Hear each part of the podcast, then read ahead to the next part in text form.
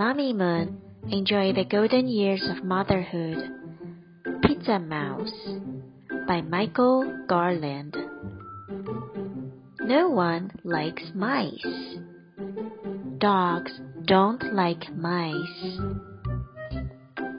Cats don't like mice. I'm a mouse, so what? I live in the city. I look for food. Thanks for the roll. I love a big mess. Look out for the man. Look out for cars. Look out for the bird. I can hide in the box. What is in here? Pizza! I will take the subway home. I take the A train. Let me out! Home! Daddy! Quiz time! Number one. Do cats and dogs like mice?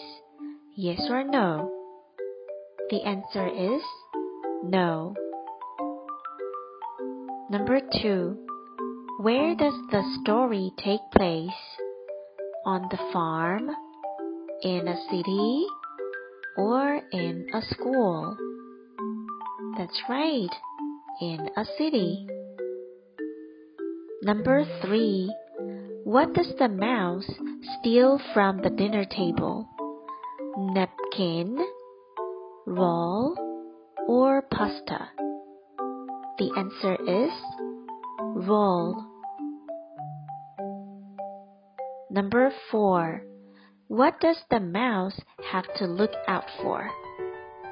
Lights, children, or the bird, car, and the man?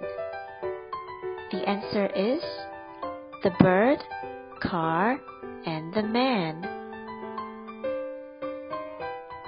Number 5. What does the mouse find in the box?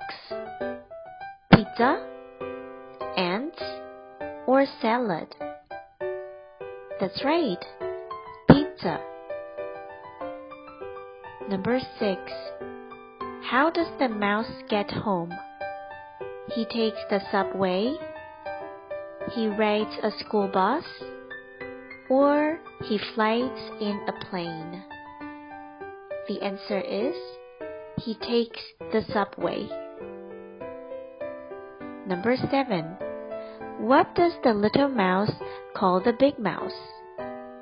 Daddy, Mommy, or brother? The answer is Daddy. Number 8. What does the mouse bring home to his children? Roll or pizza?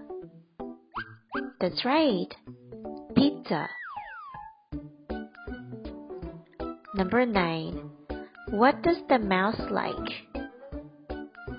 The mouse likes a big mess. Were you right?